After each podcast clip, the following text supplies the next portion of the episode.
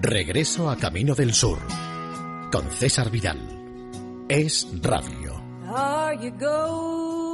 Bueno, y aquí estamos otra vez de nuevo para llevarles a ustedes Camino del Sur, ya lo saben ustedes, regreso a esa tierra del algodón, de las magnolias y de los melocotoneros. Y vamos a empezar con un ritmo verdaderamente extraordinario que es el rockabilly. El rockabilly que por supuesto surgía de la música country, pero eso sí, añadiéndole unas gotas extraordinarias de ritmo que luego con el paso del tiempo acabaría derivando hacia el rock and roll. Sobre quién creó el rockabilly hay opiniones de lo más diversas. Hay quien habla de Carl Perkins, hay quien se lo atribuye al mismísimo Elvis Presley. En cualquiera de los casos, en una discusión que nunca se va a solucionar, Sí hay que recordar que en un primer momento el rockabilly era una especie de género maldito. Si no maldito, al menos peligroso. Tanto que aquellos que procedían de la música country y que cantaban rockabilly, cuando hacían sus grabaciones de rockabilly, se cambiaban el nombre. Por ejemplo, Buck Owens. Buck Owens era un conocidísimo cantante sureño de música country que en un momento determinado decidió cambiar de registro y al mismo tiempo que seguía cantando música country, empezar a cantar rockabilly y en ese momento en ese momento lo que hizo fue cambiarse el nombre por el de Corky Jones. Y curiosamente aparecería un single, un disco pequeño que tenía dos caras. Una que se llamaba Hot Dog, que sería algo así como perrito caliente, y otra que se llamaba Rhythm and Booze, cuya traducción al castellano sería algo así como ritmo y priva o ritmo y bebida. Bueno, pues resulta que esto lo tuvo que grabar finalmente como Corky Jones, escondiéndose, y al final no grabó más rockabilly. No lo veían bien en aquel entonces los puristas de la música country. Pero en fin, no nos detengamos más en y vamos a escuchar a Corky Jones, es decir, a Buck Owens cantando este Rhythm and Blues. blues.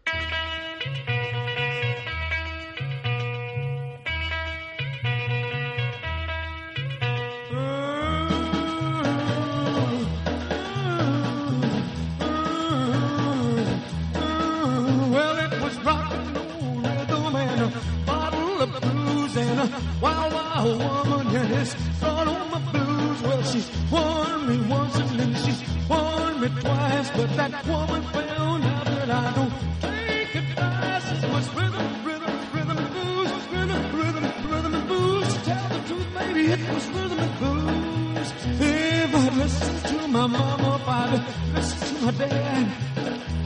Be asleep on a soft feather bed, but there's just some things that a man can't be told, and it's me for a woman. I just I do be sure. Rhythm, rhythm, rhythm and blues, rhythm, rhythm, rhythm and blues. Tell the truth, baby, it was rhythm and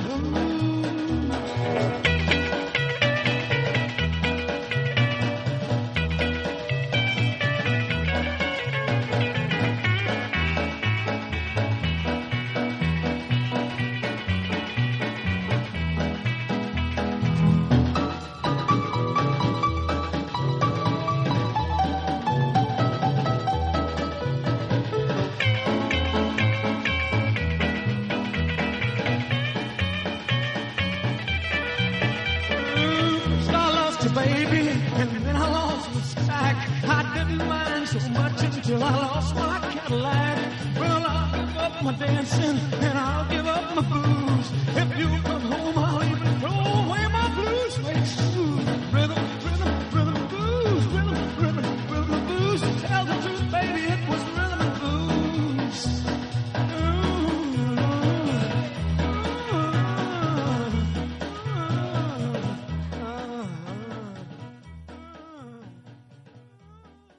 Ese era Corky Jones, Buck Owens con su Rhythm and Blues, que habrán visto ustedes que suena absolutamente de maravilla. Y mira que ha llovido desde que lo grabó. Y nos vamos a quedar un ratito más en este terreno del rockabilly. De rockabilly, además sureño, de rockabilly absolutamente extraordinario. En fin, eh, insisto, el sitio ese que de todas formas algunos consideraban muy peligroso. Por ejemplo, los highlighters los Highlighters que grabaron un número que se titulaba Dance Me to Death, es decir, llévame bailando hasta la muerte o hazme bailar hasta la muerte. Pues vamos a oírlo.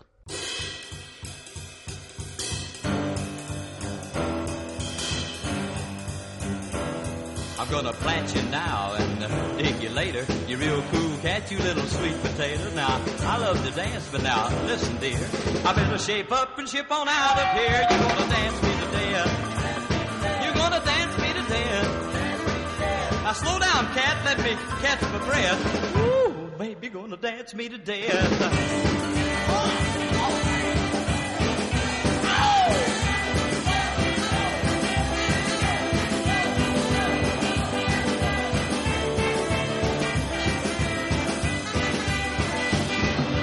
Friday night, I've got a party on hand.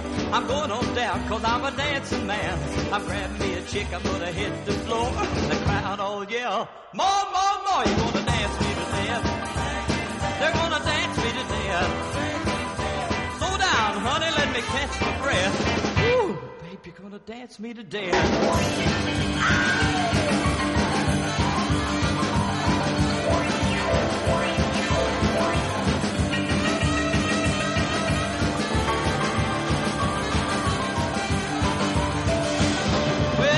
The bop, she did the freeze. She danced so hard she put me to my knees. I can't keep dancing with the greatest of ease till I hollered, honey, now please, please, please, you're gonna dance me to death. You're gonna dance me to death. Slow down, baby, let me get my breath. Woo, honey, gonna dance me to death.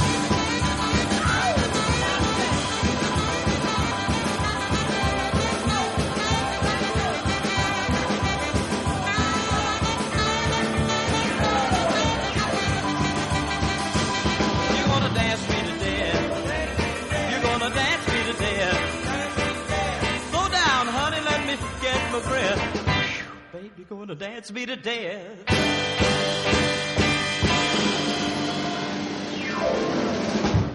Esos eran los highlighters y su Dance Me to Death, que habrán visto ustedes que suena auténticamente maravilla, como suena en general el rockabilly. Bueno, la verdad es que a veces el rockabilly, para terminarlo de arreglar, se mezclaba con otros ritmos. Por ejemplo, es el caso de una canción de Orilla y Norilla Myers que se titulaba Rock and Roll Boogie, que sería algo así como el boogie rock and roll, y donde decía aquello de que escucha, amigo del rock and roll, porque te voy a hacer sonreír, porque el rock and roll boogie vuelve a estar de moda.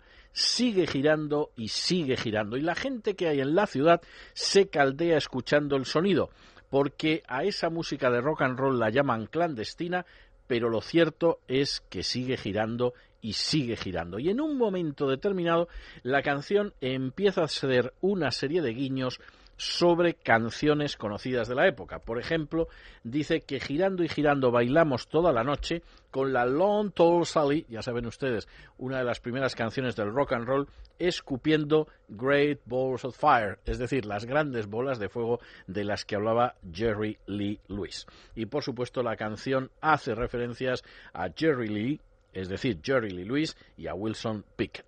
Vamos a escuchar esta canción, este movidísimo rock and roll boogie, en la voz de Orilla y Norilla Myers.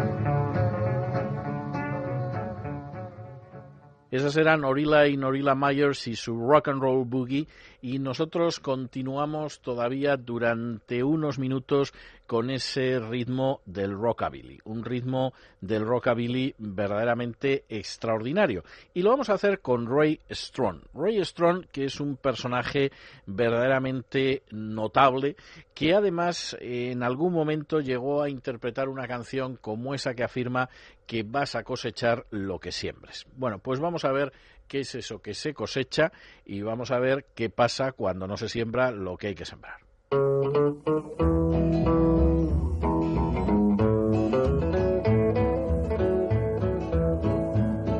You took my heart, dear, and you broke it in two. You made me lonely, then you made me blue. You made me lonely when you told me to go. But one of these days, you're gonna reap what you sow. Now, baby, look around you at the damage you've done. You'll find real high now while you're having your fun. But baby, I'll tell you, there's one thing I know. As sure as you're born, you're gonna reap what you sow.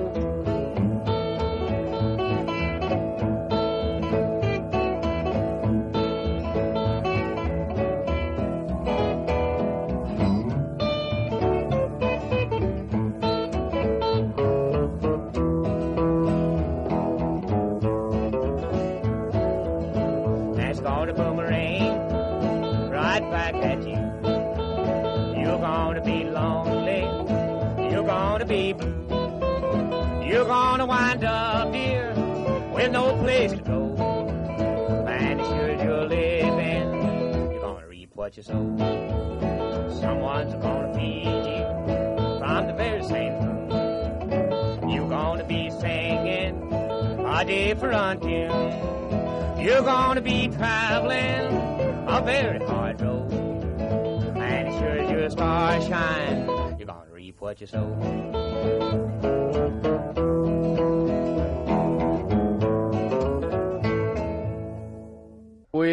Pues abandonamos el rockabilly por unos momentos y nos vamos a sumergir de lleno en la música country. Nos vamos a sumergir en la música country con ese personaje absolutamente extraordinario que nació un 28 de octubre de 1936 y que todavía sigue teniendo un peso extraordinario en la música country, donde por cierto, por cierto, el 24 de enero del año 2008 entró precisamente en el Grand Ole Opry de Nashville. Les estoy hablando de ese personaje que lo mismo se ha movido en el terreno del gospel que de la música country que del rock sureño. En ese personaje, por cierto, que tiene un museo en una de las calles que va a dar al Broadway de Nashville, no al Broadway de Nueva York, sino al de Nashville en Tennessee y que por supuesto ustedes ya se imaginan que es ni más ni menos que Charles Edward Daniels, más conocido como Charlie Daniels. Charlie Daniels, que es un personaje que lo mismo canta, que toca la guitarra, que interpreta con el violín y que desde luego en algún momento llegó a escribir canciones que grabó el mismísimo Elvis Presley, como su famoso It Hurt Me, Me Duele del año 1964. Por supuesto, también canciones de Charlie Daniels las han grabado Bob Dylan o Leonard Cohen. Y por cierto, el personaje, que en absoluto es un jovencito, sigue teniendo un peso extraordinario en la música americana. Nosotros vamos a escuchar una canción auténticamente extraordinaria que se grabó en los años 70, a finales de los años 70, en enero, en enero, del año 77, cuando había muchísima gente que tenía una enorme confianza en Jimmy Carter y que tenía una enorme confianza en Jimmy Carter fundamentalmente porque era sureño. Se equivocaron de medio a medio, pero en aquel momento todavía había gente que pensaba que efectivamente un presidente sureño lo podía hacer bien generalmente lo han hecho bien. Desde luego no fue el caso, por desgracia, de Jimmy Carter. Y en aquel entonces Charlie Daniels grabó un tema que se titulaba The South's Gonna Do It. El sur lo va a hacer otra vez, lo va a hacer, lo va a conseguir. Y el resultado lo escuchan ustedes ahora.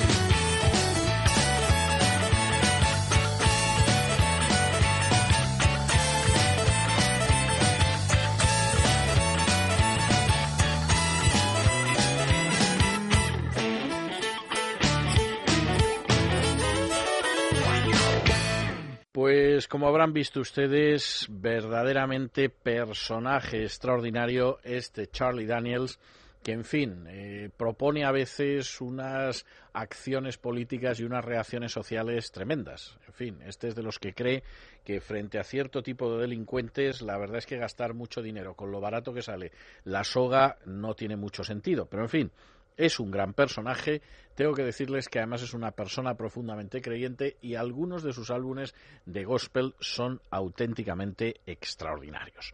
No nos movemos del sur. Es más, nos vamos a quedar con un personaje que nació en Plainview, en Texas, el 10 de agosto de 1928 y que, por cierto, por cierto, falleció hace poco, falleció el año pasado, un 13 de junio del año 2010, hace poco más de un año. Es un personaje enormemente interesante porque en un momento determinado Él siempre ha dicho que su interés por la música se inició cuando él asistía a una iglesia evangélica, como ustedes saben, la cantidad de cantantes sureños que empezaron a cantar porque estaban en el coro de una iglesia evangélica es extraordinario, pero en el caso de nuestro invitado es que verdaderamente ahí es donde se despertó su interés por la música. Dejó el instituto, lo que los norteamericanos llaman el high school, y se convirtió en una especie de animador profesional mientras pasaba por las fuerzas aéreas a finales de los años 40. Eh, fue de casi todo, es decir, cantó música country, dirigió programas de televisión, fue hombre de negocios, se dedicó a la actuación y incluso, incluso para que vean ustedes lo que son las cosas, en Estados Unidos seguramente es conocido sobre todo por haber creado una forma de salchichas que son las Jimmy Dean Sausage, con lo cual ustedes ya saben que me estoy refiriendo ni más ni menos que a Jimmy Dean, el, creador de la salchicha Jimmy Dean, conocidísima. Y por cierto, en el año 61 tuvo un extraordinario papel con una de las piezas que yo diría que es la pieza que tuvo más éxito en su vida, una pieza que se llama precisamente Big Bad John, es decir, algo así como el gran y malo John. Ese que dice que cada mañana podías ver cómo llegaba a la mina, medía seis pies seis y pesaba dos cuarenta y cinco y tenía un, unos hombros realmente extraordinariamente anchos. Y todos sabían que no había quien se atreviera a hablar de Big John, es decir, del Big Bad John, del gran y malo John. Y lo cierto es que nadie parecía saber dónde tenía la casa, todo el mundo sabía que regresaba a la ciudad y allí se quedaba solo y que no decía nada porque era muy tranquilo y además muy tímido. Bueno, pues nosotros vamos a escuchar la historia de este personaje, del Big Bad John, en la voz de Jimmy Dean, ya lo saben, el creador de las salchichas del mismo nombre. Big John, Big John. Every morning at the mine you could see him arrive. He stood six foot six and weighed 245, kind of broad at the shoulder and narrow at the hip. And everybody knew you didn't give no lip to Big John. Big John, Big John, Big Bad John, Big John. Nobody seemed to know where John called home. He just drifted into town and stayed all alone. He didn't say much, he kind of quiet and shy. And if you spoke at all, he just said hi to Big John. Somebody said he came from New Orleans, where he got in a fight over a Cajun queen, and a crashing blow from a huge right hand sent a Louisiana fella to the promised land, Big John. Big John. Big John. Big Bad John. Big John. Then came the day at the bottom of the mine when a timber cracked and men started crying. Miners were praying and hearts beat fast, and everybody thought that they'd breathe their last, except John. Through the dust and the smoke of this man-made hell walked a giant of a man that the miners knew well, grabbed a sagging timber and gave out with a groan, and like a giant oak tree just stood there alone, Big John. Big John. Big John. Big Bad John. Big John. And with all of his strength, he gave a mighty shove. Then a miner yelled out, There's a light up above, and 20 men scrambled from a would be grave. Now there's only one left down there to save Big John.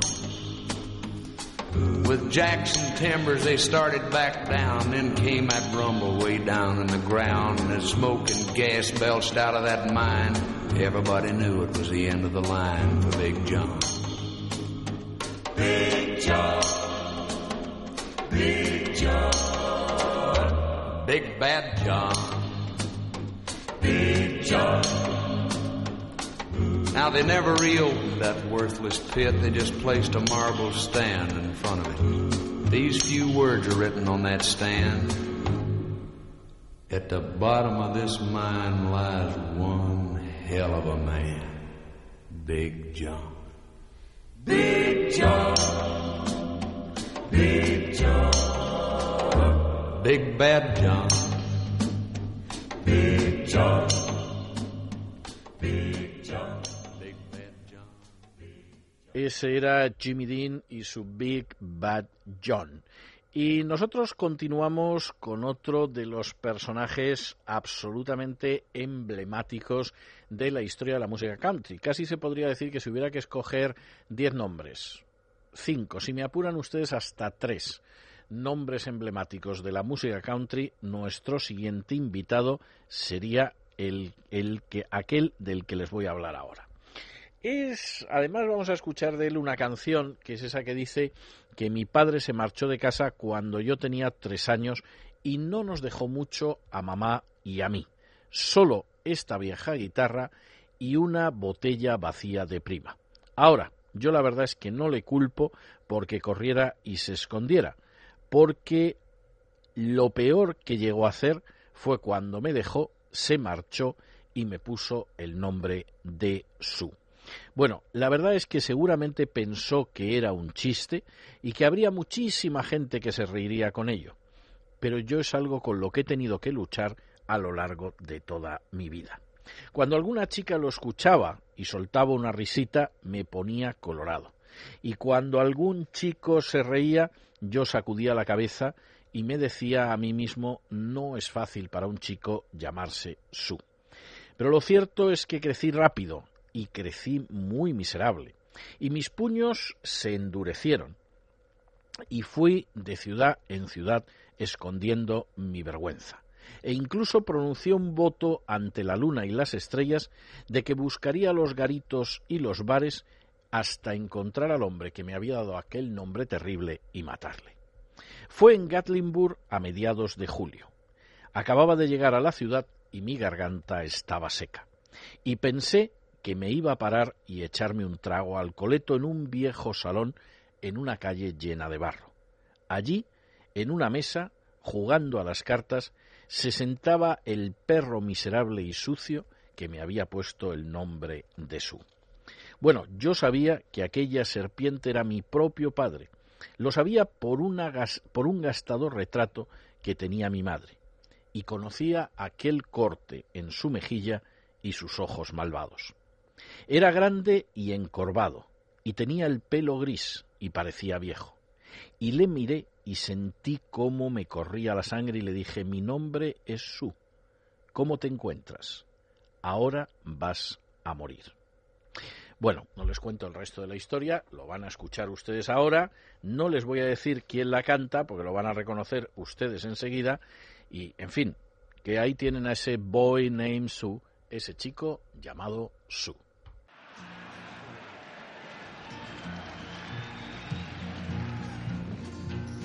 Well, my daddy left home when I was three, and he didn't leave much to Ma and me.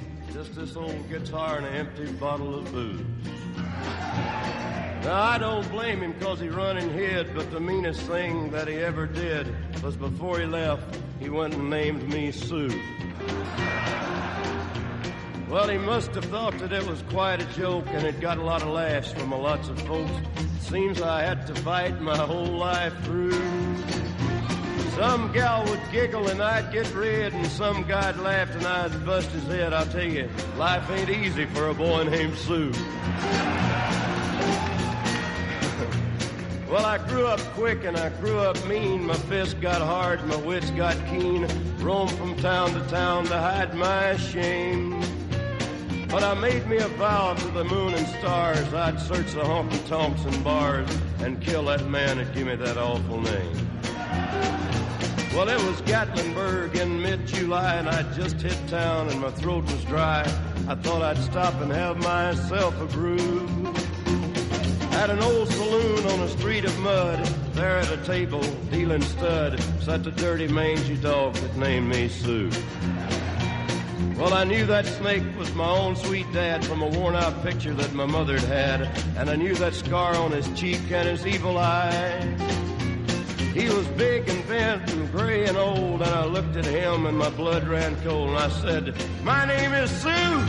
How do you do? Now you gonna die? Yeah, that's what I told him.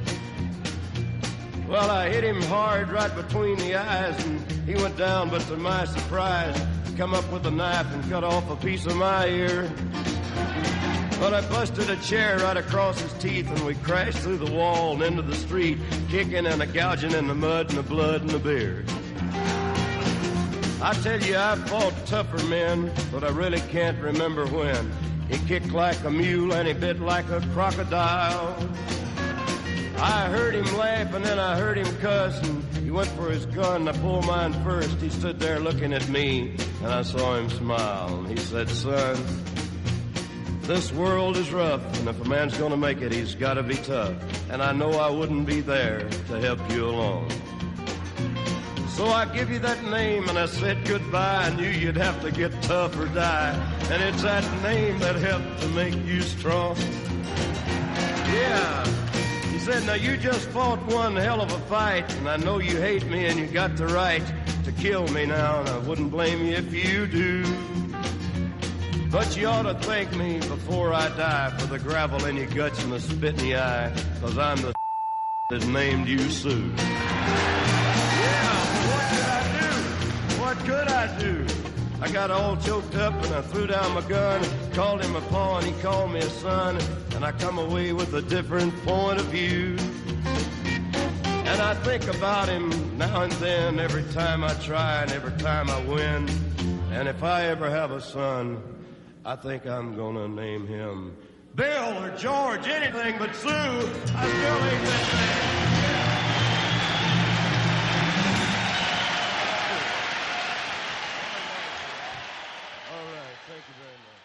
Claro, lo han acertado ustedes. Este no podía ser nada más que John Ray Cash, es decir, Johnny Cash, que nació en Kingsland, Arkansas, un 26 de febrero de 1932 y que fallecería en Nashville, Tennessee, un 12 de septiembre del año 2003. Y por cierto, hay que decirlo con toda claridad, es uno de los personajes más extraordinarios de la historia de la música country. Por cierto, además, personaje muy humilde. Ustedes recordarán que empezaba sus conciertos diciendo aquello de Hello, I'm Johnny Cash, es decir, hola, soy Johnny Cash, con lo cual inmediatamente la gente se ponía a aplaudir, pero de una manera salvaje y entusiasmada. Y por cierto, además hay que decirles que igual que esta canción del muchacho llamado Su Johnny Cash popularizó muchísimas, muchísimas, muchísimas canciones.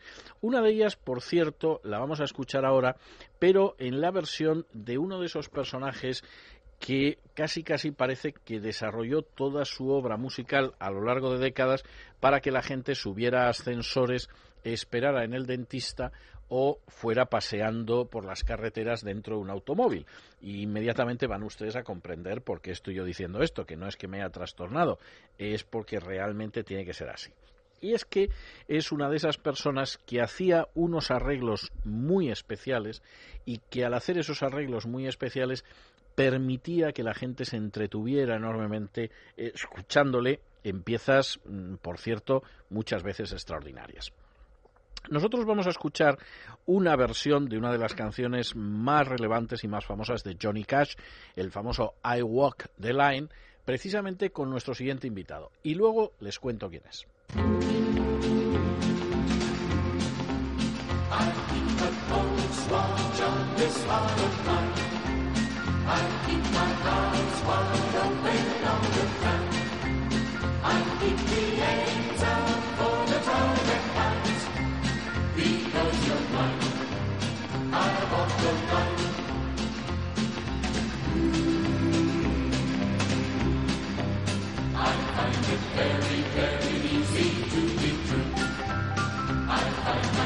Alone and when each day is through.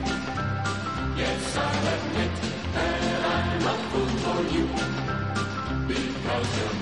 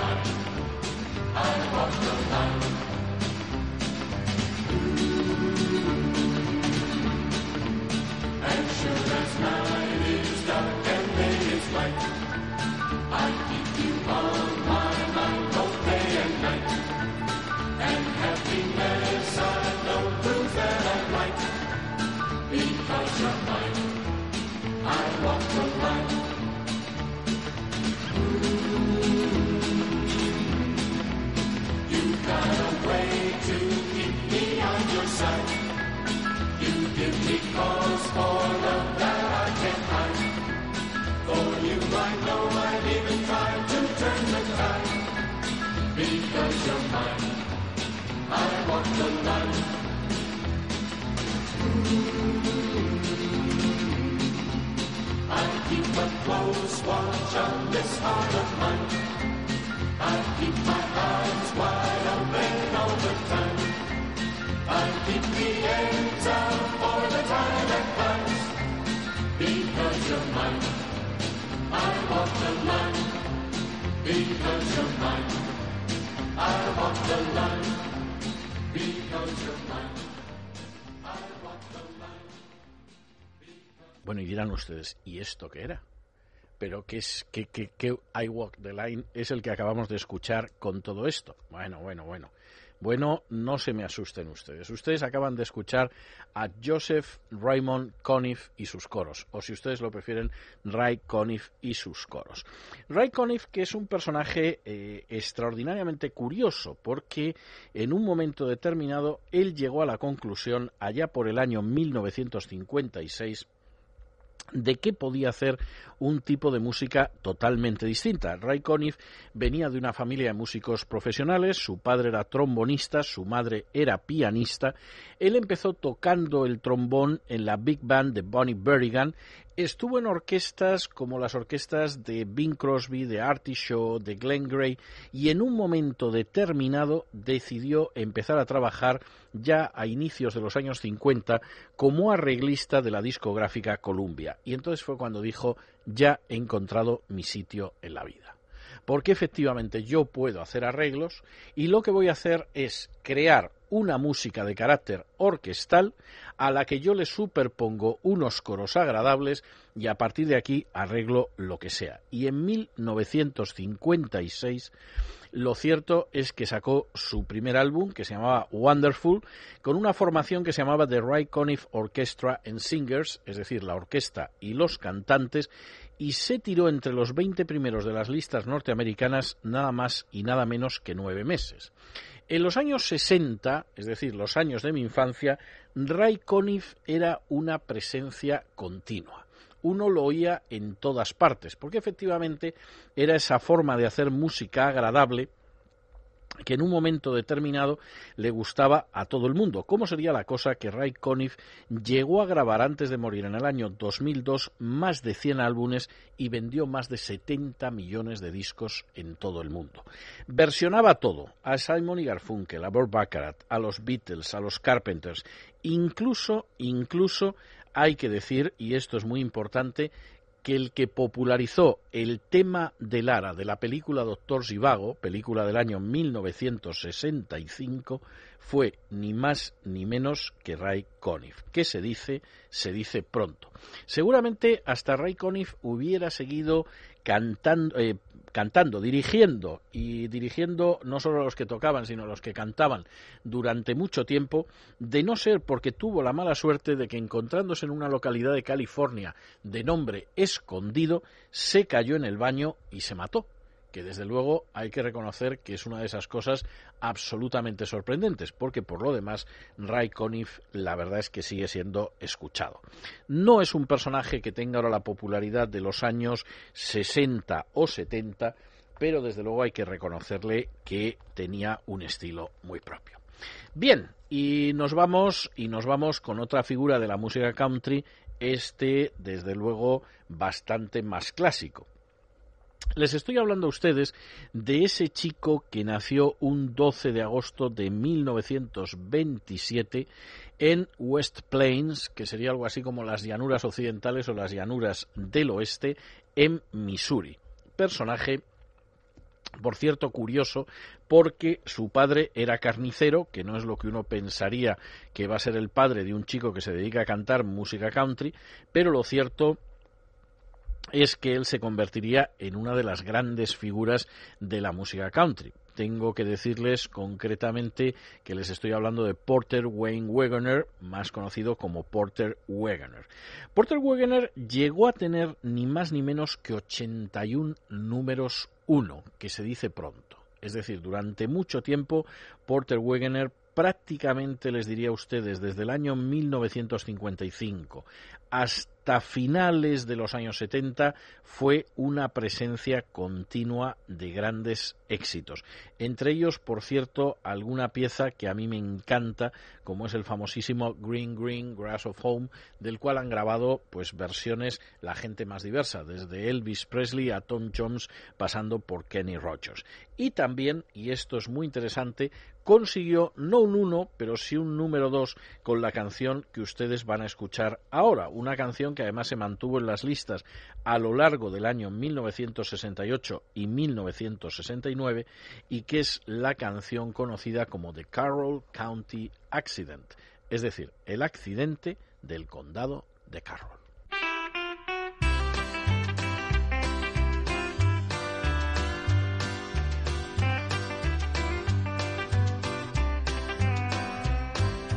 Carroll County's pointed out as kinda square.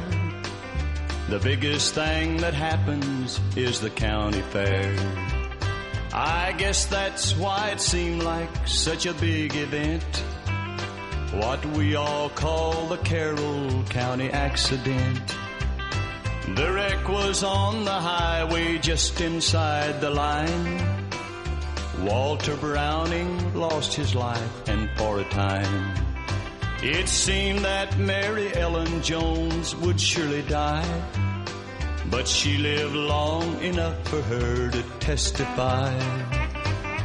Walter Browning was a happy married man, and he wore a golden wedding ring upon his hand.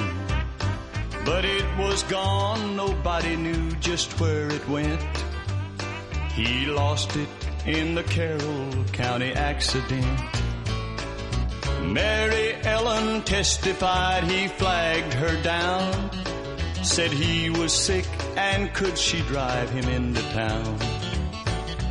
No one even doubted what she said was true, cause she was well respected in the county too. I went down to see the wreck like all the rest. The bloody seats, the broken glass, the tangled mess. But I found something no one else had even seen. Behind the dash in Mary's crumpled up machine. A little matchbox circled by a rubber band and inside the ring from Walter Browning's hand. It took a while to figure out just what it meant. The truth about the Carroll County accident. By dark of night, I dropped the ring into a well and took a sacred oath that I would never tell. The truth about the Carroll County accident. Cause the county ordered Dad a marble monument. I lost him in the Carroll County accident. Ese era Porter Wegener y su accidente en el condado de Carroll y nosotros continuamos con un grupo que yo confieso que hizo mis delicias en una época de primera juventud, final de adolescencia y primera juventud. Y además un grupo que a mí me gustaba muchísimo por el tipo de música que hacía, me parecía una música enormemente fresca y además eh, es un grupo que tuvo un enorme éxito en lo que fue el gran despertar de la música folk en Estados Unidos a finales de los años 50 y bueno, desde finales de los años 50 a finales de los años 60. Eh, yo sinceramente creo que es uno de los grandes grupos, insisto, de esa época. Es el famoso Kingston Trio, que estaba formado por Dave Gard y por Bob Shane y al que se acabó uniendo en un momento determinado un guitarrista que se llamaba Gaby Paginui y que hacían un tipo de música que en muchos casos se acercaba a la música sureña y que tomaba incluso piezas de la música sureña. Por ejemplo, la canción que van a escuchar ustedes ahora, el famoso Tom Dooley, que es casi casi el canto de alegría por la caída de un delincuente en manos de la justicia. La canción de Tom Dooley es una canción que además eh, está muy, muy relacionada con la historia de Tennessee, uno de los estados del Deep South, del sur profundo, y nosotros la vamos a escuchar en la voz del Kingston Trio.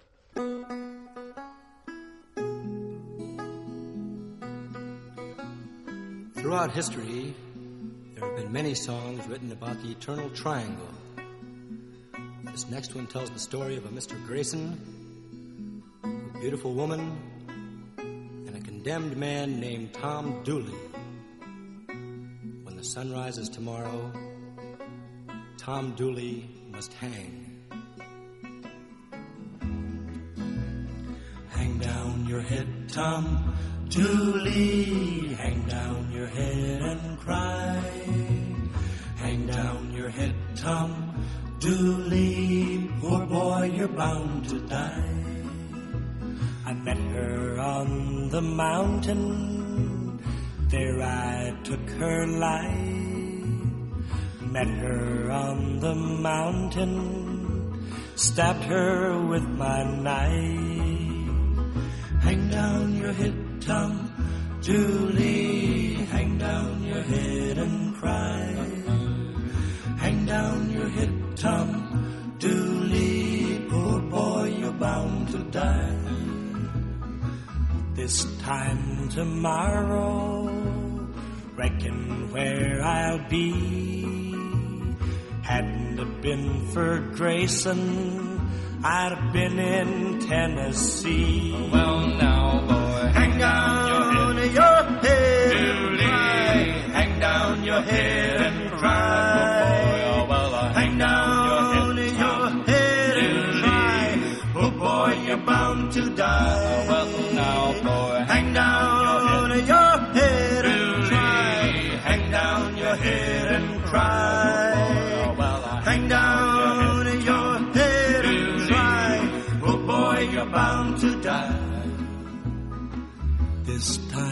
tomorrow, reckon where I'll be.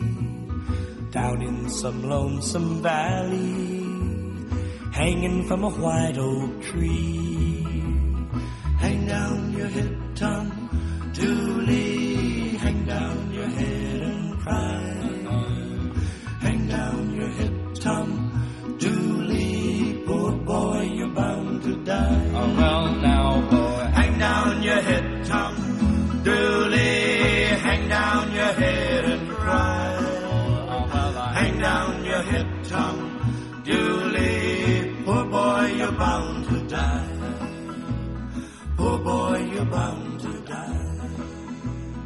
Poor boy, you're bound to die. Poor boy, you're bound to die. Pues estos eran el Kingston Trio y el famoso Tom Dooley y nosotros seguimos con otro personaje que es uno de esos personajes sureños que también cuenta historias extraordinarias. Les estamos hablando de Thomas Hall, aunque muchos lo conocerían más como Tom T. Hall, que nació un 25 de mayo de 1936 en Olive Hill, que sería algo así como la colina de las olivas o el olivar en el estado de Kentucky. La verdad es que Tom Hall es un personaje extraordinario. Ha sido compositor, ha sido también cantante de música country, ha escrito al menos 11 canciones que llegaron al número uno y, entre tanto, otras 26 que se quedaron eh, propiamente lo que sería el, eh, las 10 primeras, en, ese, en esas 10 primeras, el top 10 que se dice en Estados Unidos. Y la verdad es que además es un personaje que empezó a cantar y empezó su carrera artística cuando estaba todavía en la infancia, es decir, cuando, bueno, en la infancia, la adolescencia, ya en aquel entonces organizó un conjunto que se llamaba los Kentucky Travelers, que sería algo así como los viajeros de Kentucky, que eh, tocaban antes de que empezaran las películas en algún cine de Kentucky y que además en un momento determinado, pues cuando dio el salto al ejército, como pasó por ejemplo con Johnny Cash, se convirtió en algo mucho más profesional. La verdad es que eh, Tom T. Hall es uno de esos personajes que hacen bueno el aserto de Ray Charles en el sentido de que la música country lo bueno que tiene es que cuenta historias. En su caso se le ha llegado a llamar el storyteller, el contador de historias, y ha escrito a lo largo de su carrera profesional canciones para personajes como Johnny Cash, George Jones, Loretta Lynn, Waylon Jennings, incluso más modernamente Alan Jackson. Y nosotros vamos a escuchar precisamente una de esas historias, que es una historia que se titula Awake in a Country Jail, es decir, una semana en una cárcel del campo.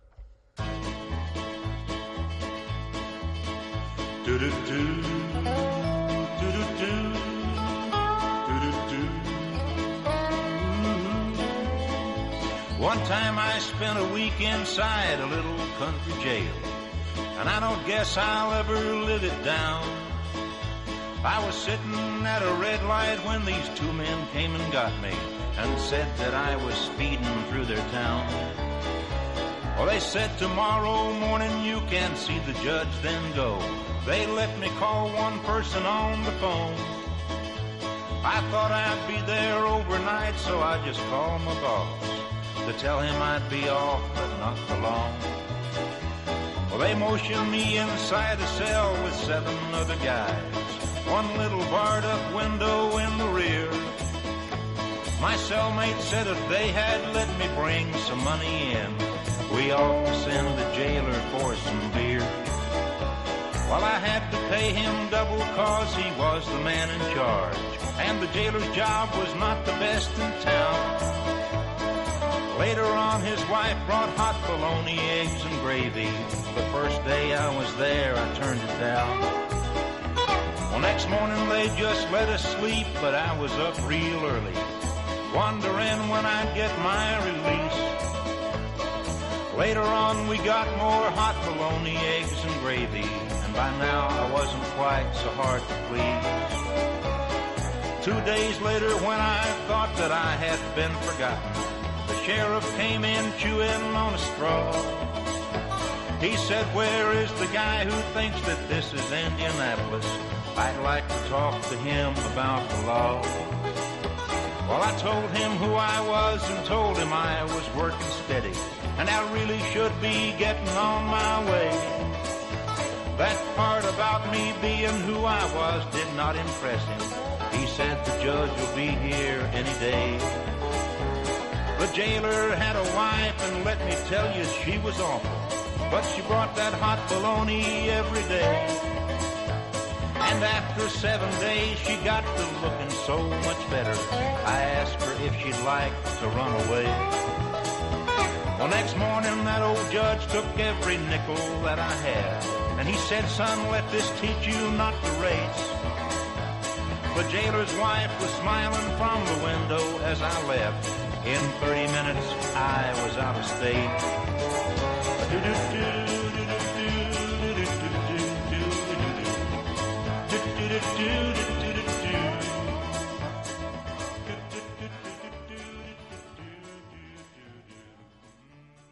Bueno, como ven ustedes, suena de maravilla Tom Hall y reconocerán ustedes que aunque no se sepa inglés, uno lo escucha y se da cuenta de que está contando una historia. Vamos, la cosa no tiene, pero, pero más vuelta de hoja. Es gran, gran, gran canción y gran cantante Tom T. Hall. Y continuamos con este registro de música country y nos vamos a despedir de él con una canción que a mí personalmente me parece una canción extraordinariamente hermosa que pertenece a uno de los últimos eh, álbumes que ha publicado Kenny Rogers. De hecho, ya la foto que aparece en la portada, pues la verdad es que Kenny Rogers casi ni se parece a sí mismo, pero luego le han seguido operando y ha quedado mucho peor, no crean ustedes.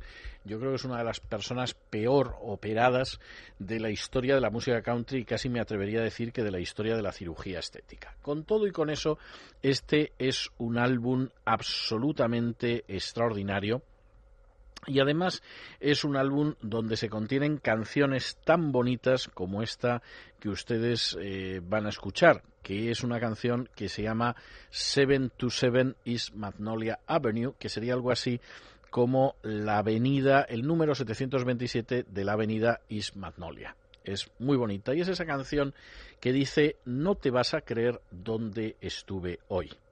Algo hizo que mi automóvil fuera por una dirección distinta antes de que me diera cuenta, y me encontré de regreso en el tiempo en nuestra vieja dirección, sentado allí delante. Y pude verte con aquel jersey que llevabas de jugar al fútbol que tenía unas mangas inmensas. Y me pude ver a mí mismo colgando las luces en nuestro primer árbol de Navidad. Y pude ver cómo los dos clavábamos aquellos números en la puerta esa tarde en el 727 de East Magnolia Avenue. han, ido añadiendo todo aquello que nosotros pensamos que teníamos que añadir. Tú siempre decías aquello de que le daría un aspecto bueno. Han cortado aquel árbol que nosotros siempre nos temimos que se cayera y parece que han reanudado las cosas justo donde nosotros las dejamos. Y pude verte en el muelle recibiendo la luz del sol y pude verme persiguiéndote con una pistola de agua y pude ver cómo los dos estábamos ahí juntos. Daba la sensación de que el cielo había seguido siendo azul por siempre en el 727 de East Magnolia Avenue. Y la verdad es que si pudiera formular un deseo, sería el de volver a, mi- a vivir mi vida contigo en el 727 de East Magnolia Avenue. Canción hermosísima, ¿eh? O sea, llamada al amor, a la nostalgia, a las ocasiones perdidas, pero en cualquiera de los casos yo creo que es una de las canciones más hermosas, canción lírica desde luego, de Kenny Rogers.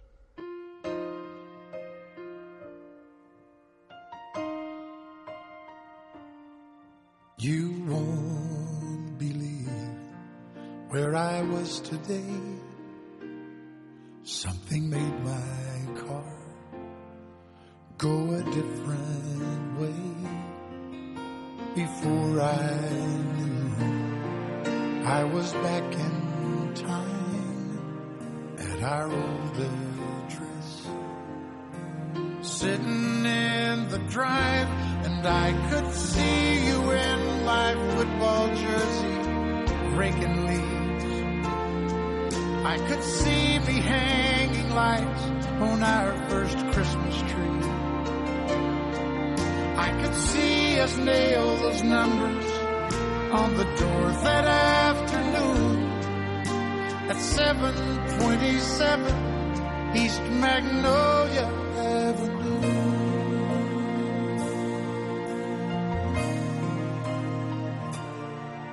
They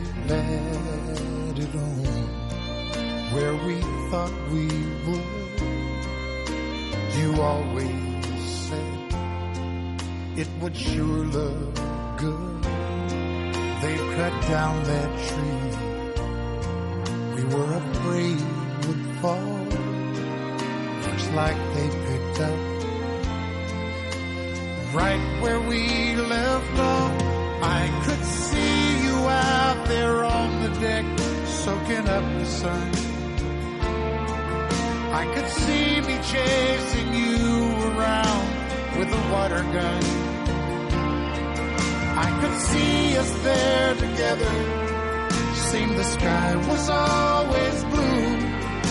At 727 East Magnolia Avenue.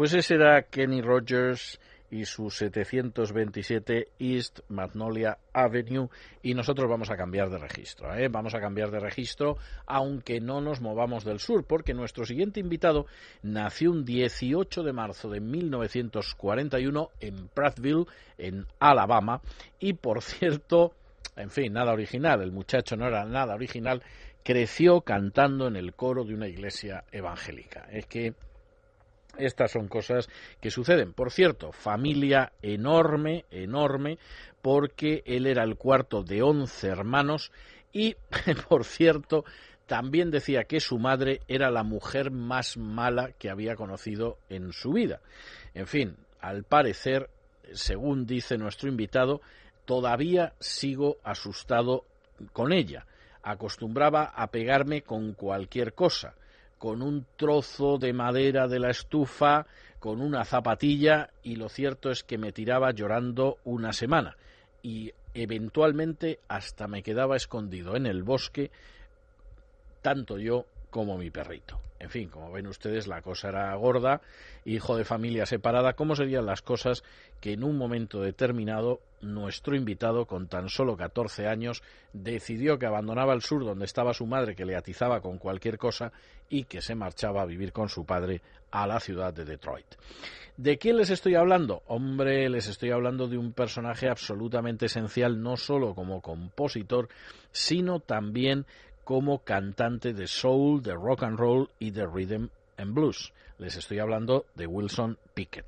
Pero les estoy hablando de Wilson Pickett al que vamos a escuchar no cantando uno de sus temas, que eso estaría fantástico, sino cantando otro tema que dice aquello de Hey Jude, no lo hagas mal, toma una canción triste y mejóralo.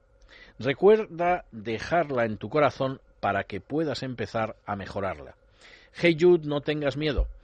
Tú fuiste hecho para salir y conseguirla, y el minuto en que dejes, en que la dejes bajo tu piel, entonces comenzarás a sentirte mejor. En cualquier caso, en cualquier momento en que sientas el dolor, Hey Jude, contrólate. No permitas que el mundo se te venga encima de los hombros, porque tú sabes que hay un loco que juega fríamente haciendo que el mundo sea un poco más frío. Y dirán ustedes, a mí el Hey Jude, este me suena, ya les puede sonar, es la obra clásica de los Beatles, pero eso sí, nosotros la vamos a escuchar en la versión de Wilson Pickett.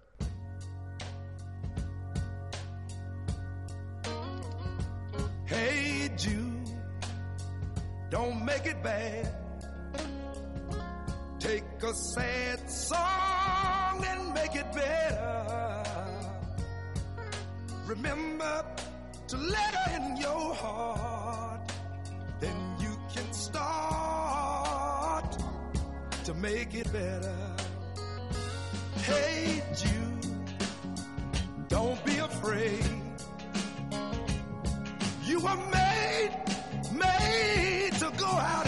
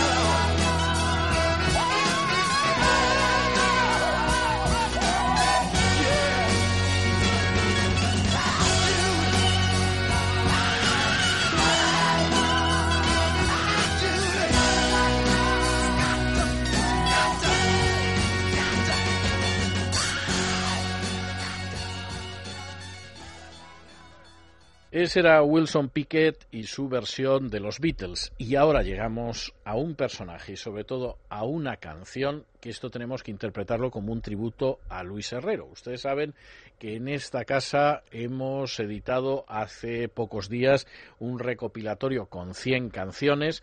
Las 100 canciones están contenidas en 5 CDs y ya les adelanto yo a ustedes que Luis Herrero jura y perjura, insiste e insiste en que su recopilatorio es el mejor. No voy a entrar yo en esa cuestión porque no me parece de buen gusto, pero sí les adelanto, porque eso sí que me parece absolutamente importante, que todas las selecciones están muy bien y desde luego eso implica también la propia selección de Luis Herrero. Y además digo todo esto, hago todo este preámbulo tan prolongado, porque una de las canciones que están incluidas en el recopilatorio de Luis Herrero y que a él le parece, pero vamos, lo más de lo más de su intérprete es la que vamos a escuchar ahora. El intérprete nació el 4 de agosto de 1901 en Nueva Orleans en el estado sureño de Luisiana y murió un 6 de julio de 1971 en Nueva York. Era conocido como Sachmo y Pops, esto ya seguramente lo he identificado para muchos de ustedes, y fue trompetista y cantante de jazz. Y aquí es donde ya me imagino yo que prácticamente el 100% de los oyentes de Regreso a Camino del Sur se han dado cuenta de que les estoy hablando de Louis Armstrong. Louis Armstrong, que es un personaje absolutamente extraordinario, que cantaba cosas como esa que van a escuchar ustedes ahora y que dice eso de que veo árboles verdes y también veo rosas rojas y veo cómo florecen para ti y para mí. Y pienso en mi, interior, qué mundo maravilloso. Veo cielos azules y veo nubes blancas y veo ese día brillante y bendito y la noche sagrada y oscura y pienso en mi interior, qué mundo maravilloso.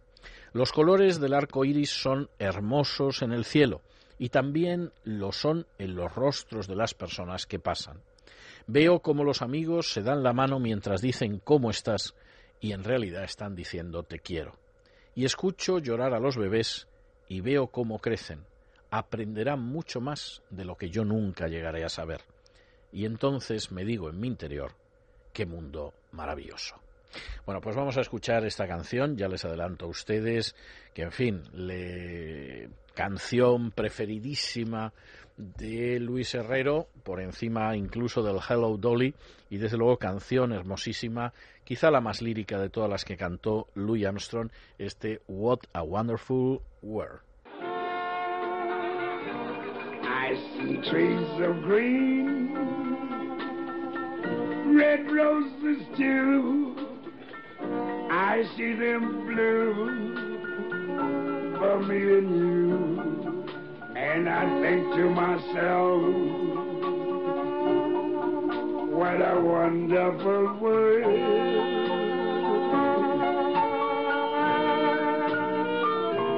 I see skies of blue and clouds of white, bright blessed days, dark sacred nights, and I think to myself, what a wonderful world.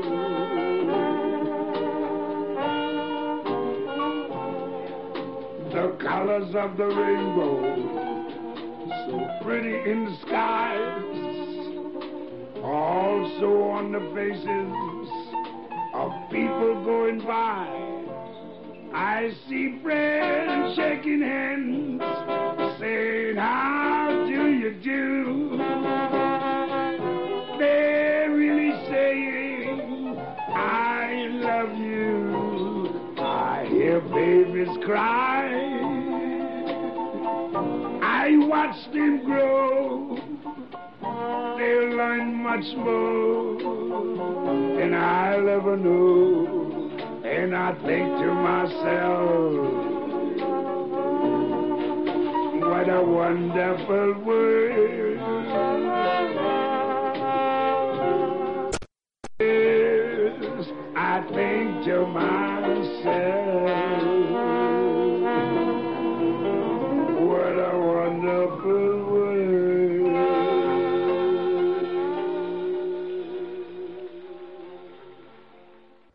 Pues ese era el este mundo maravilloso, qué mundo más maravilloso que, en fin, hay que reconocerle a Luis Herrero buen gusto en la selección de esta canción. Y nosotros continuamos con nuestro regreso a Camino del Sur. Lo hacemos con una persona a la que han llamado la reina del blues, Queen Dee o Miss Dee, y que desde luego, sin ningún género de dudas, es una de las voces más importantes de la música negra. Por cierto, voz importantísima de la música negra que nació un 29 de agosto de 1924 en Tuscaloosa que nada original empezó a cantar en el coro de una iglesia evangélica y que entonaba canciones como esta que dice eso de qué diferencia existe entre un día cuando tan solo son 24 horitas. Pero lo cierto es que ese día trajo el sol y las flores, donde antes había lluvia. Mi ayer era triste, querido, pero hoy, querido, soy parte de ti y mis noches solitarias han terminado, querido, desde que dijiste que eras mío. Qué diferencia la que hace un día, porque en estos momentos lo que hay delante de mí es el arco iris, y los cielos que hay por encima de mí no pueden ser cielos de tormenta desde ese momento bendito, desde ese beso electrizante. Y es que es el cielo cuando uno encuentra el romance en su menú.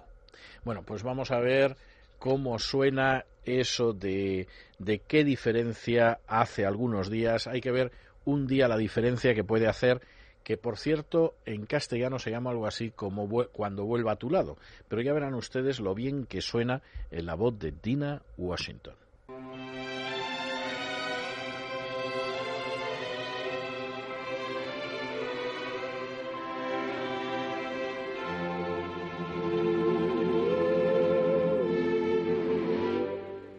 What a difference a day made. Twenty-four little hours. What the sun and the flowers.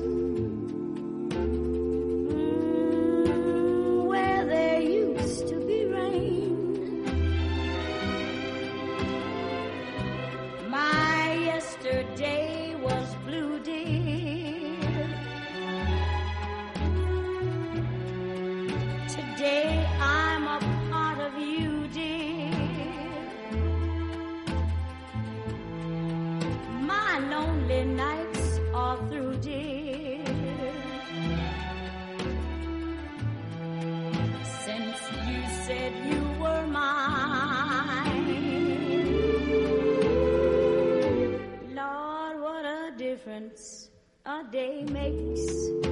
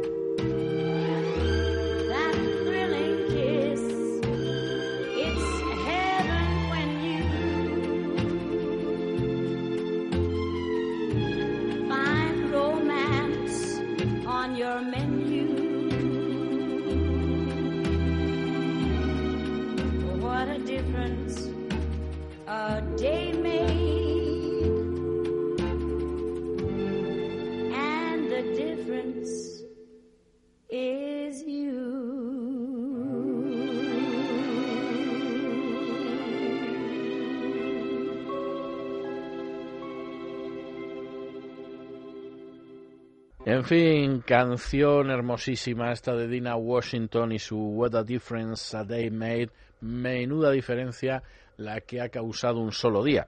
En fin, que esto queda tan bien, tan bien, tan bailable, tan bonito, que nos vamos al cine.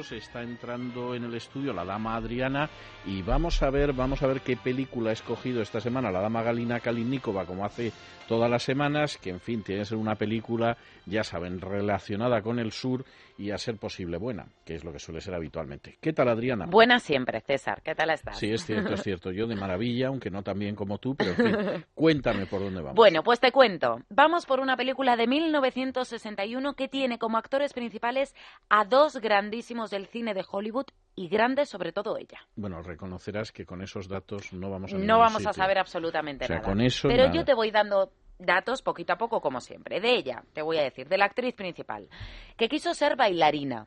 Y de él te voy a decir que protagonizó con el paso de los años una serie que tuvo muchísimo éxito en televisión y que lamentablemente estos dos personajes murieron por cáncer. Bueno, más cositas. En fin, eh, vuelvo a decirte lo mismo. Bueno, en fin, no. Vamos no- desglosando poquito sí. a poco. La película, la película se basa en una novela, que por el momento no te voy a decir quién es el Sí, autor de esa novela. ya claro, ya la sitúas. mucho. Exactamente.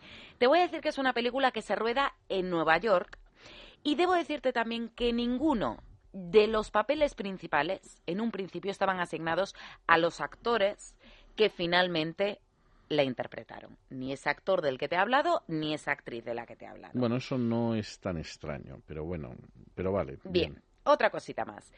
Hay una canción, una preciosa canción, que canta la actriz principal de esa película, que se hizo famosísima y que con el paso de los años la interpretaron muchísimos de los de, de grandes artistas, sobre todo Frank Sinatra. Triunfó mucho la versión de Frank Sinatra, ¿vale?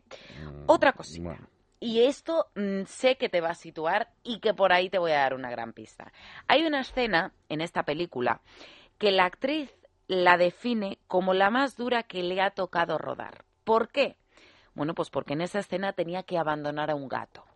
Y esta actriz tenía especial predilección por los Mm, Un animales. gato que se llama gato, me temo. Sí, exacto. Y Sí. ya si te digo Tiffany's. No, no, ¿Se no, no, es, esto? esto es desayuno con diamantes. Así bueno, es. desayuno con diamantes que en realidad, como tú muy bien dices, el título en inglés es Breakfast at Tiffany's, es decir, desayuno en Tiffany's, que es una joyería muy conocida de Nueva York, y que incluso en Hispanoamérica la película se llamó Desayunando en Tiffany's. Yo no sé por qué no es. desayuno en Tiffany's, pero Desayunando en Tiffany's. Yo te voy a decir que es, es una obra maestra cinematográficamente hablando, a la que yo lo único que le objetaría es el hecho de que no es fiel a toda la amargura que rezuma la novela. A la novela de Truman Mm, Capote, por de cierto. Truman Capote, que es un autor sureño, bueno, tan sureño, tan sureño, que es el niño impertinente de matar a un ruiseñor de Harper Lee. Es decir, que en esa película en la que aparecen tres niños, uno de los cuales la niña, pues es el trasunto de Harper Lee, hay un niño de una casa de al lado que ha ganado el certamen de niños bonitos del Estado y ese es Truman Capote. O sea, que, que quiero decir que sureño hasta la médula lo fue toda su vida e incluso en el caso de Desayuno con Diamantes, no solamente es una película que está muy vinculada al sur por el hecho de que Truman Capote fuera el autor, sino porque el personaje de Holly, que es el personaje que encarnó finalmente Audrey Hepburn, pues es un personaje que es una chica que huye de un pueblo del sur. Así es. Y que huye de un pueblo del sur, pues con la idea de triunfar en la capital. La película es una película, vamos a ver, decía yo antes, endulzada por varias razones. La novela de Truman Capote Primero, es una novela, eh, yo no voy a decir que sea descarnada, porque en general Capote nunca fue descarnado. Es decir, él llevaba una vida que era terrible, de mucho sufrimiento, de mucha culpabilidad, en la que alternaba la práctica homosexual con las drogas, el alcohol y el confesionario, y entonces lo pasaba muy mal y, y sufría muchísimo, pero al mismo tiempo también es verdad que su obra no es una obra amarga, no es una obra dura, es una obra con ternura, pero es una obra muy triste. Y Desayuno con Diamantes, en última instancia, es la historia de una chica sureña que, que se va a Nueva York a triunfar, que no triunfa, porque realmente en la capital es imposible triunfar, que además, para terminar de arreglar, se dedica a la prostitución, cosa muy diluida en Muy la película velada, sí, de Desayuno con Diamantes, hasta tal punto que puedes no enterarte Sí. de, de lo que pasa. Yo la primera vez que la vi, la vi siendo adolescente y no se me hubiera pasado por la cabeza que, que sucedía cosa parecida. Y que además, bueno, pues en un momento determinado, en vez de acabar con el escritor que es un trasunto de Truman Capote, que era homosexual y que por lo tanto difícilmente iba a querer tener relaciones con ella, pues lo que acaba sucediendo es que en un momento determinado desaparece y la novela acaba con eso de, bueno, pues eh, no he vuelto a saber de Holly, ¿no? Con lo cual es una novela bastante triste desde muchos puntos de vista. Eh, se ha discutido mucho sobre quién, en quién se inspiró Truman Capote para hacer la obra. Ha habido mucha gente que decía que, bueno, que en realidad se había inspirado en Carol Grace, que se casó con William Saroyan, que luego se casó con Walter Matthau, que era una actriz. Eh, parece bastante más verosímil que en realidad el personaje de Holly era Marilyn Monroe. Así se decía. Y de hecho, y de hecho, la primera persona en la que pensó Truman Capote para encarnar el papel de Holly fue Marilyn Monroe, que se vio y dijo ni hablar. Entre otras cosas, porque Marilyn Monroe solía huir de aquellos personajes que, que de alguna forma le recordaban a sí misma o estaban inspirados en sí misma. Yo creo que la única excepción fue la última película que hizo en su vida, que fue la de, de Misfits, Los Inadaptados, que estaba basada en una novela del entonces su marido Arthur Miller y que creó un auténtico maremándum dentro del matrimonio eh, que la pareja no pudo sobrevivirlo por la sencilla razón de que reflejaba cosas que ella le había contado de su vida. Y le gustó muy poco que Arthur Miller lo reflejara en la única novela que escribió en su vida, que fue The Misfits. En este caso, yo creo que Marilyn Monroe decidió huirlo, es decir, no quería bajo ningún concepto hacer un papel que ella sabía que en buena medida era un reflejo de sí mismo. Y entonces esto abrió la idea de quién interpretaba la película. Claro, en un primer momento, pues después de Marilyn se pensó en alguien que no es que se pareciera mucho a ella, porque era bastante más alta que ella, pero que era uno de los sex symbols de la época, que era Kim Novak, Kim Novak. que al final fue que no. Y entonces se fue a Audrey Hepburn, que no da en absoluto el papel de chica sureña, tengo que decirlo, pero que verdaderamente ya no nos vamos a imaginar a nadie como Holly de Desayuno con Diamantes, Desde nada luego. más que Audrey Hepburn. Es decir, Audrey Hepburn hace uno de los papeles más extraordinarios de su vida, le da una ternura extraordinaria al personaje, lo viste de maravilla, en un momento determinado hasta sale cantando la canción que hubo que adaptar para que la pudiera cantar ella y tocar a la guitarra y todo lo demás. Y realmente, pues uno nunca se va a imaginar a otro personaje haciendo eso, aunque hay que decir que leyendo la novela, en quien no pensarías nunca es en Audrey Hepburn. Esa es la realidad. Sí que te encaja mucho, por ejemplo, Marilyn Monroe.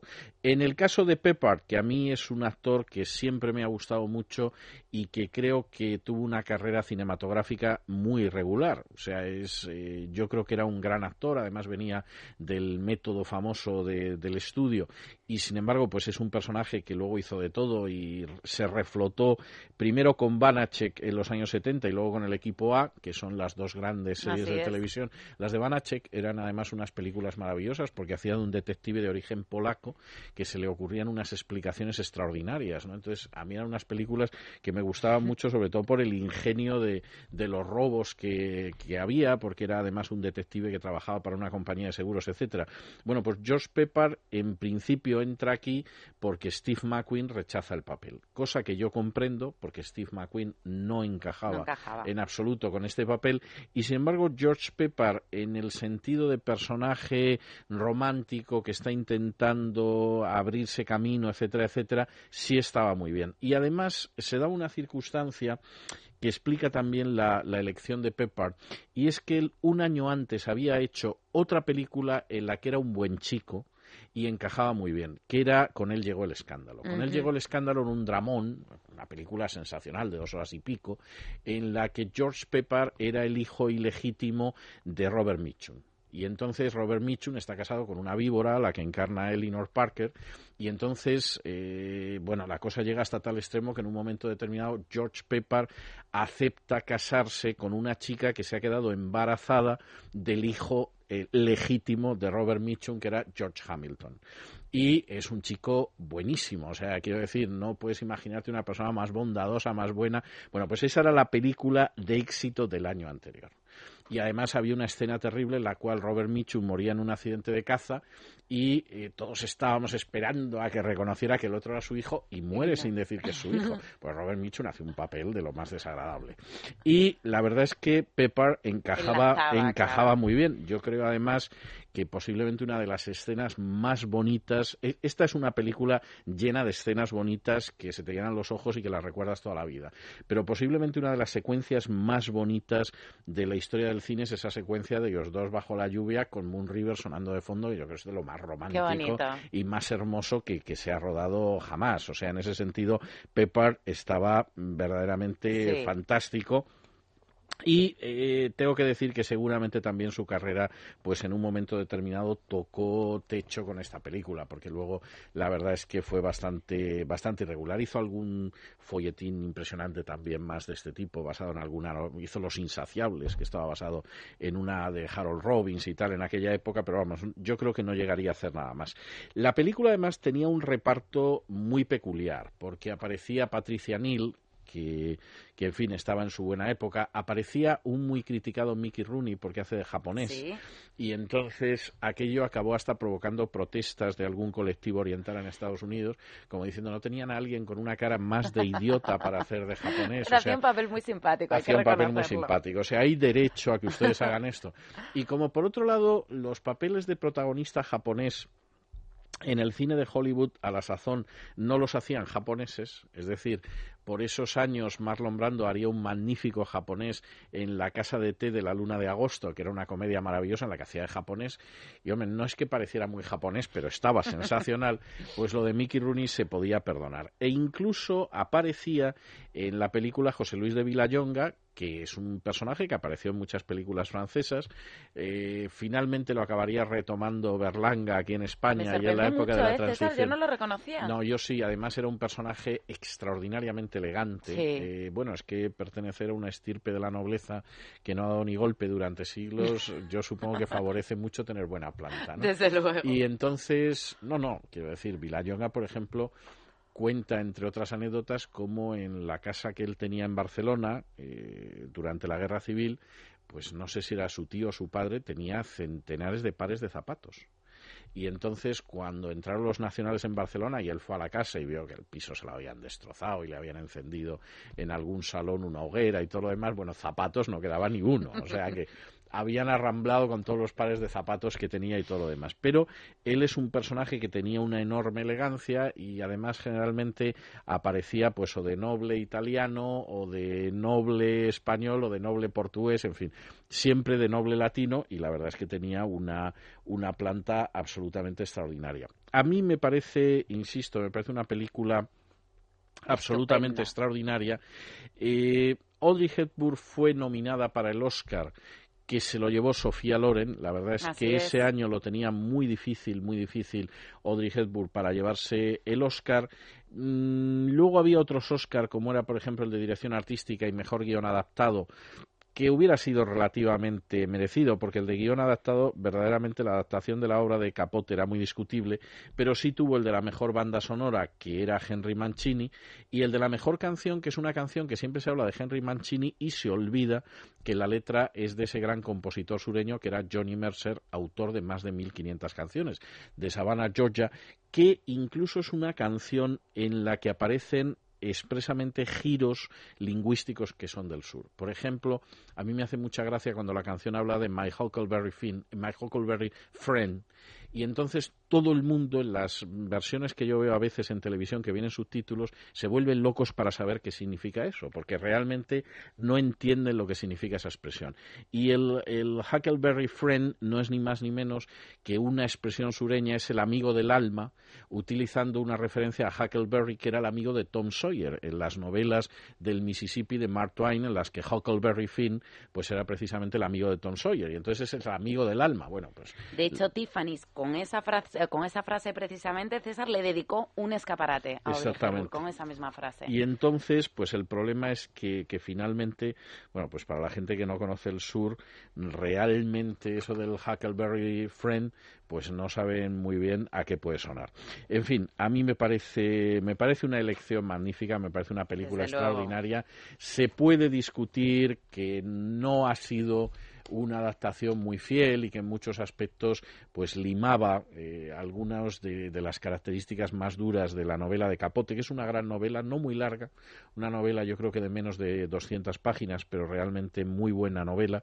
Y mm, yo volví a leerla hace dos veranos y me siguió pareciendo una novela sensacional pero en cualquiera de los casos también lo que es obvio es que nadie va a poder volver a hacer una versión de Desayuno con Diamantes. Por muy fiel que pueda ser, con esto sucede como lo que el viento se llevó. Así ha quedado es. consagrado un canon Totalmente. y nunca podrá, eh, podrá superarse. Bueno, si te parece, nosotros vamos a escuchar ahora esa canción, ese Moon River, que le valió un Oscar a Henry Mancini y a Johnny Mercer y que han versionado, como tú muy bien dices, muchísimas personas, entre ellos Sinatra, y que, por cierto, sirvió también de banda sonora de un programa sobre cine que hacía José Luis García, colaborador de esta casa.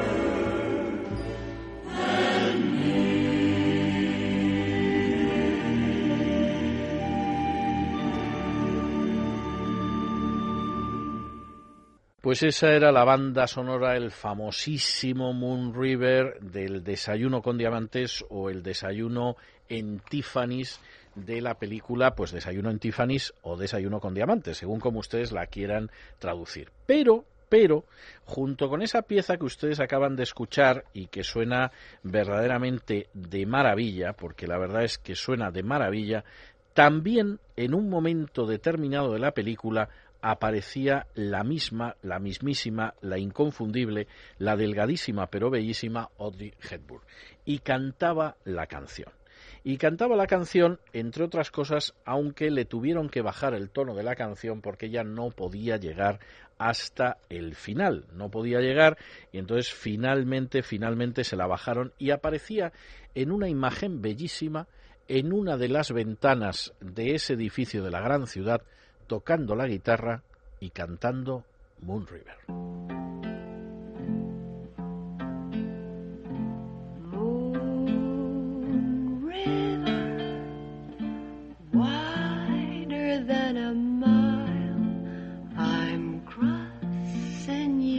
style someday.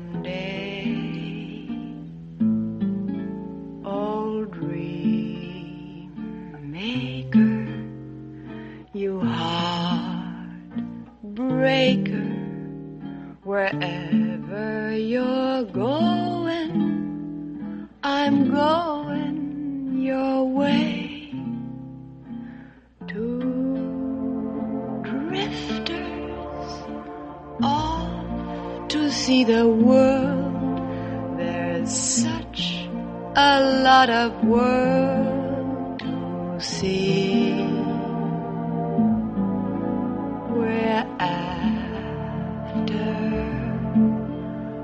The same rainbows and waiting round the bend.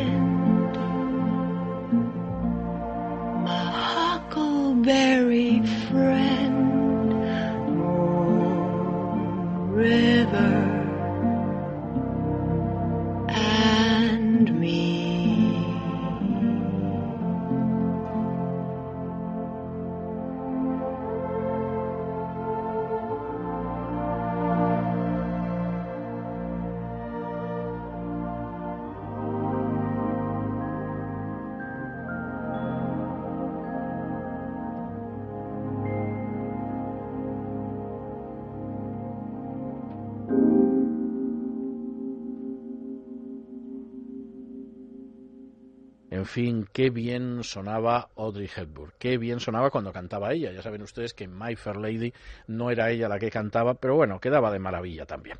Bueno, y llegamos a ese punto de nuestro programa en el cual nos vamos por el terreno de la música gospel. Y vamos a empezar con un personaje absolutamente extraordinario que empezó en la música country en el sentido más estricto, que incluso llegó a tener un enorme éxito en el año 1973 con una canción que se llamaba el Teddy Bear Song, la canción del osito de peluche, se podría traducir al castellano, y que en un momento determinado lo que hizo fue pasar a la música gospel. Les estoy hablando, seguramente muchos ya se imaginarán de quién, y les estoy hablando de Barbara Fairchild. Barbara Fairchild, que la verdad es que en un momento determinado se casó con un cantante y compositor evangélico, con Milton Carroll, en San Antonio, en Texas, y a partir de ahí lo cierto es que ha ido grabando distintos álbumes de música gospel. Por ejemplo, esta canción que se llama It Will Fall, We Will Fly, que sería algo así como si nos caemos, de todas formas nos vamos a levantar y vamos a echar a volar, fundamentalmente porque ya nos ayudará Dios a volver a ponernos sobre nuestros pies. Bueno, pues vamos a escuchar este If We Fall, We Will Fly en la voz de Barbara Fairchild.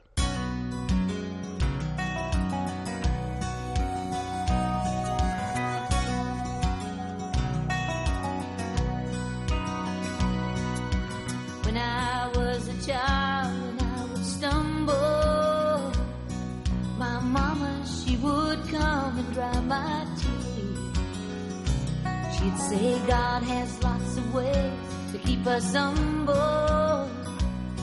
Then her arms would hold me near and she'd whisper in my ear, if we fall, we will fly like a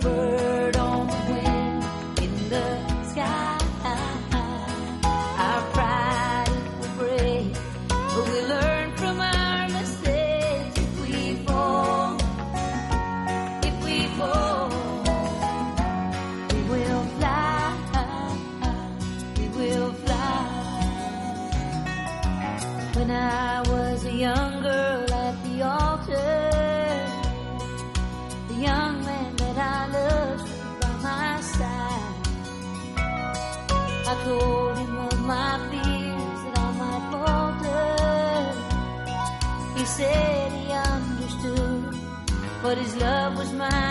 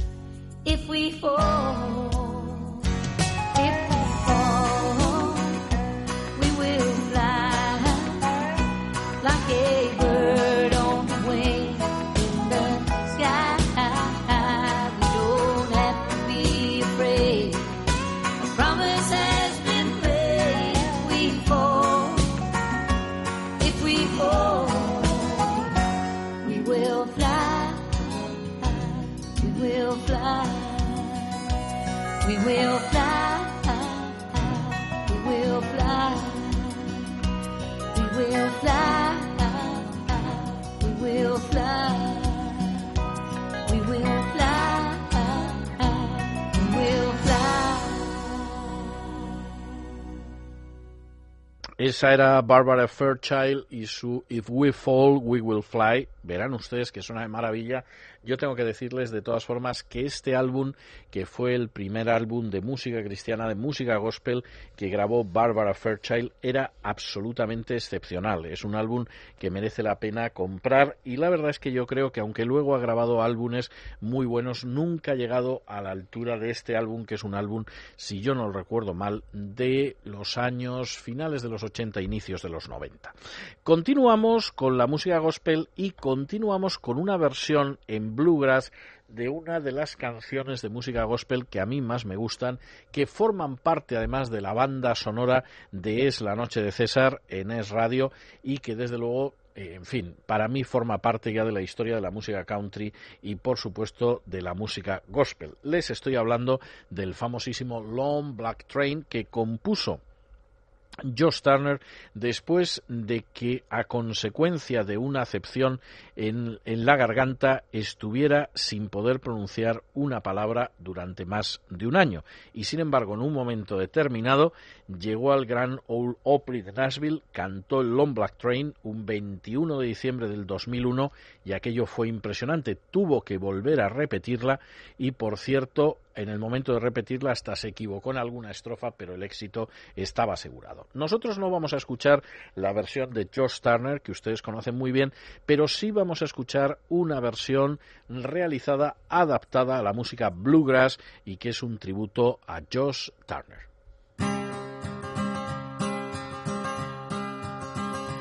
There's a long black train coming down the line feeding off the souls that are lost and crying. Rails of sin, Watch out, brother, for that long black train. Look to the heavens, you can look to the sky. You can find redemption staring back into your eyes. There is protection and there's peace the same. Burning your ticket for that long black train.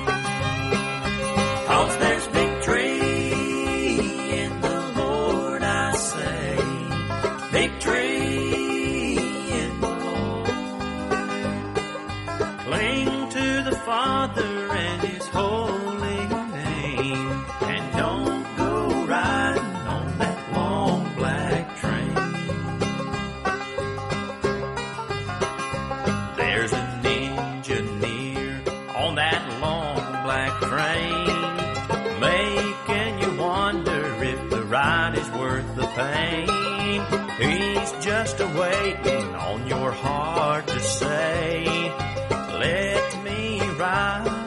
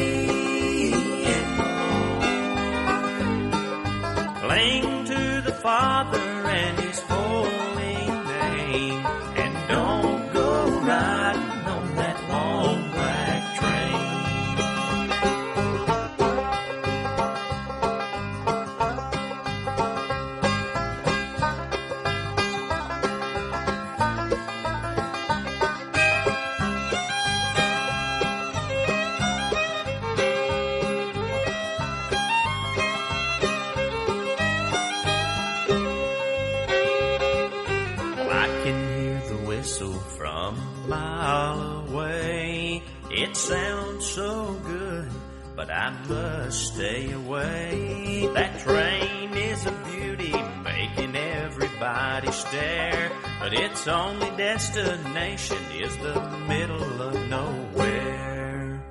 But you know there's victory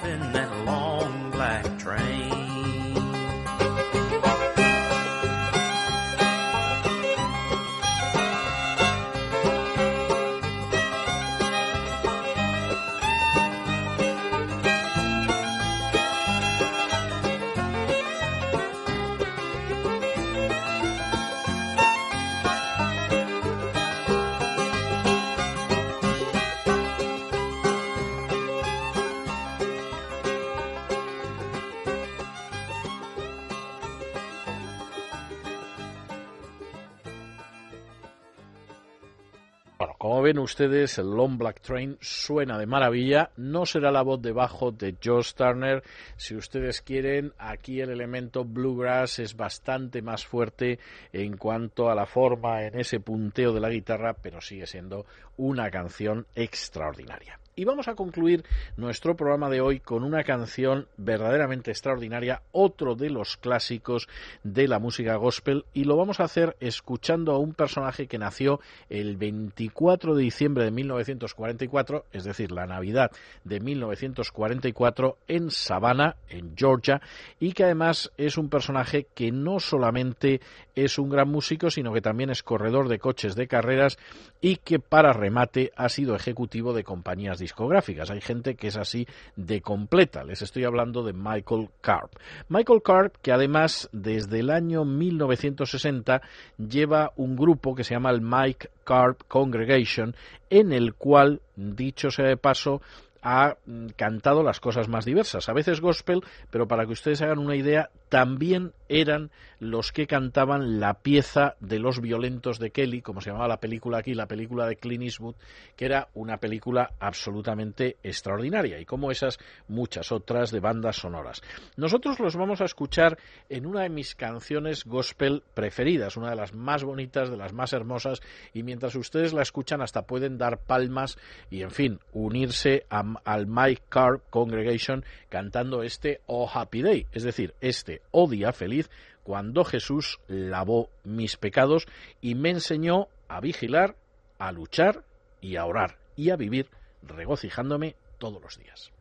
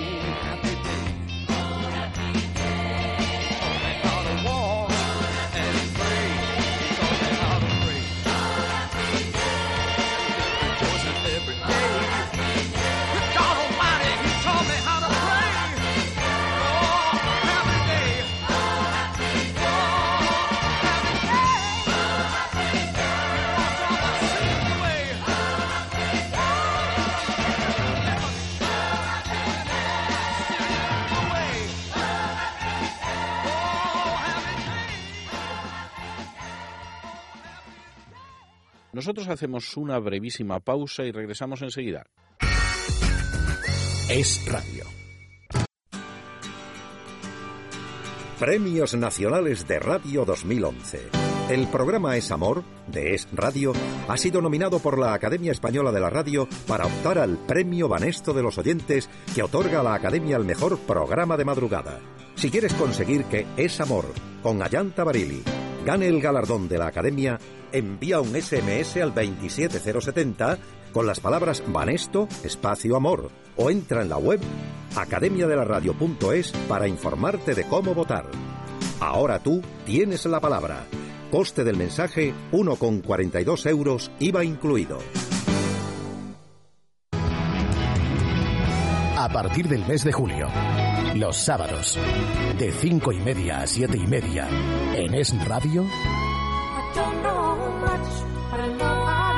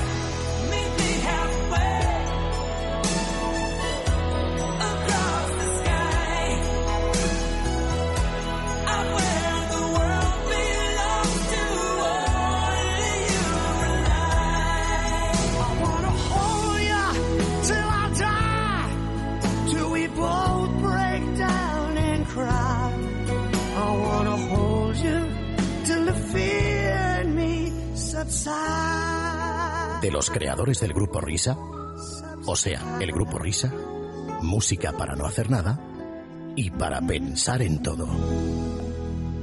Somos nosotros, ¿eh? Sí, sí, sí. También podemos poner música, sabemos hacerlo. Regreso a Camino del Sur, con César Vidal. Es radio. Y hasta aquí hemos llegado con nuestro programa de regreso a Camino del Sur. Esperamos que lo hayan disfrutado y nosotros tenemos que dar las gracias a aquellas personas sin las cuales sería absolutamente imposible que ustedes pudieran escuchar este programa. Por supuesto, las damas Galina Kalinikova y Adriana, el caballero Nacho y por supuesto también recordarles que nos volverán a escuchar en la redifusión del domingo y la semana que viene, Dios mediante, el sábado de 12 de la noche a 2 de la madrugada. Aunque, por supuesto, si quieren oírnos en otro registro, estaremos con ustedes de 8 a 12 de la noche, de lunes a viernes, en esta misma sintonía, en Es la Noche de César. Y como siempre, nos despedimos con una despedida sureña. God bless ya. Que Dios les bendiga.